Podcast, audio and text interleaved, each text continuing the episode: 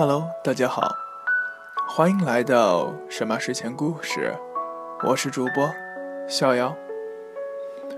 神马睡前故事每天晚十点前更新，更新的平台有荔枝 FM、网易云音乐电台以及 iOS 平台下的 Podcast。感谢各位的收听。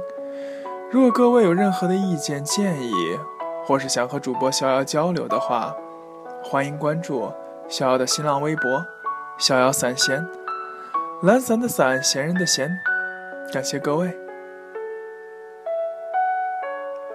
今天我们要讲的故事叫做《我情重，你义重》，作者大白兔奶糖仔。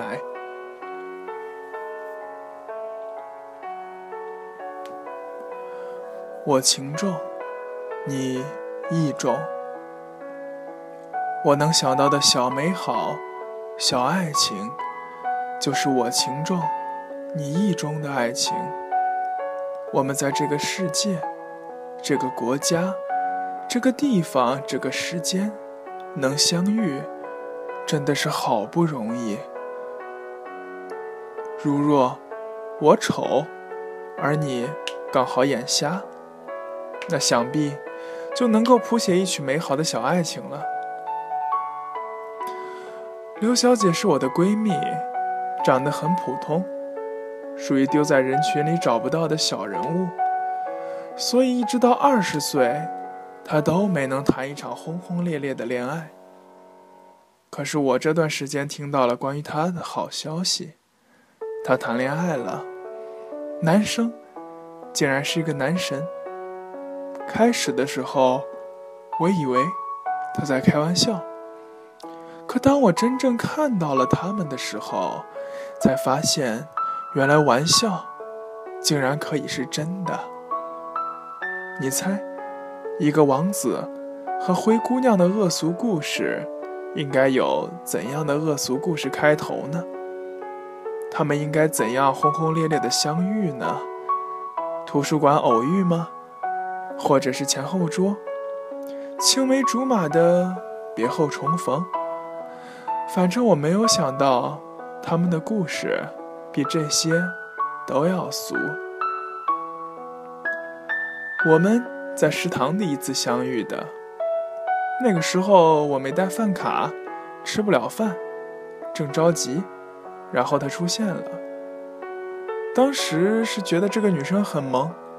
因为没有饭卡又想吃东西的着急模样，让我忍俊不禁，就想帮帮他，所以我就借饭卡给他了。结果后来他坚持要还钱，然后就互留信息，慢慢聊天，逐渐的就熟悉起来了。就这么简单？我很疑惑，他怎么入了你的法眼的？明明追你的女生都有很多，长得帅，成绩好，家境好，堪称完美男神的你，怎么就看上他了？呃，就这么看上了呗。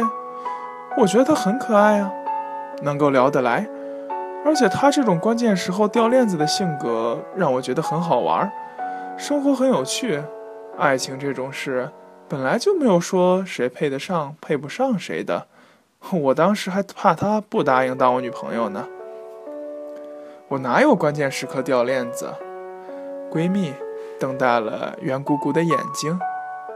哦，呃，还还是你追的她呀？我端起杯子的手都抖了一下。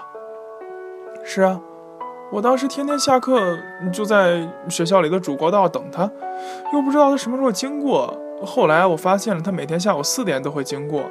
然后我就办偶遇搭讪，男生讪讪地说，笑起来有点腼腆，是个阳光帅气的男孩。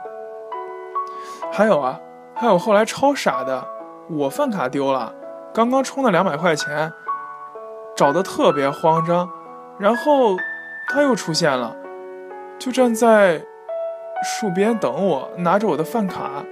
我觉得我们还真是饭卡情缘呢，饭卡牵的线呀。男生轻轻的、温柔的摸了摸闺蜜的头发，一直都觉得男生轻轻抚摸女生头发的这个画面特别美，我也微微的笑了。实话说，闺蜜真的长得不漂亮，绝对不属于美女类型，但也。自有自己的可爱之处吧。男生在吃饭的时候一直为闺蜜夹菜，怕她不够饱。闺蜜是吃货类型，自然吃的很满足。如果我没有看错，她绝对又胖了。吃完饭后，他们就手牵手走了。被路灯拉长的依偎在一起的背影，真的。不能再更美好了。他们的爱情，也许是校园里各种类型爱情的冰山一角而已，但是我还是觉得很美好。后来，我也在学校上看到他们很多次，每一次他们的眼里都只看到对方，我都嘲笑他们：“你们的世界呀，真是容不下第三个人喽。”每一次，男生都会笑笑，然后很温柔地看着女生，女生则是一脸的依恋。我觉得小美好、小爱情，就是刘小姐和她男神的这种我情重，你意重的爱情。一辈子能相遇就很不容易了，能相爱就更不容易了。爱情。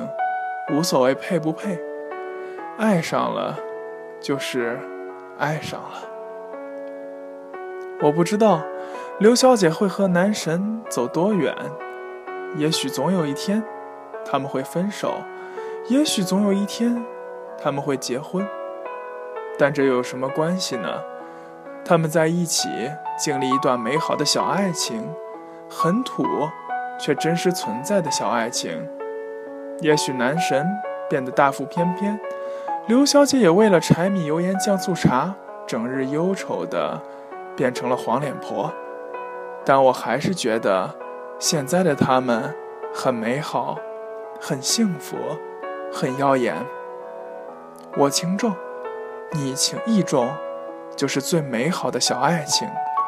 从此，王子和灰姑娘幸福的生活在了一起。我相信，灰姑娘最终会变成公主，王子的公主。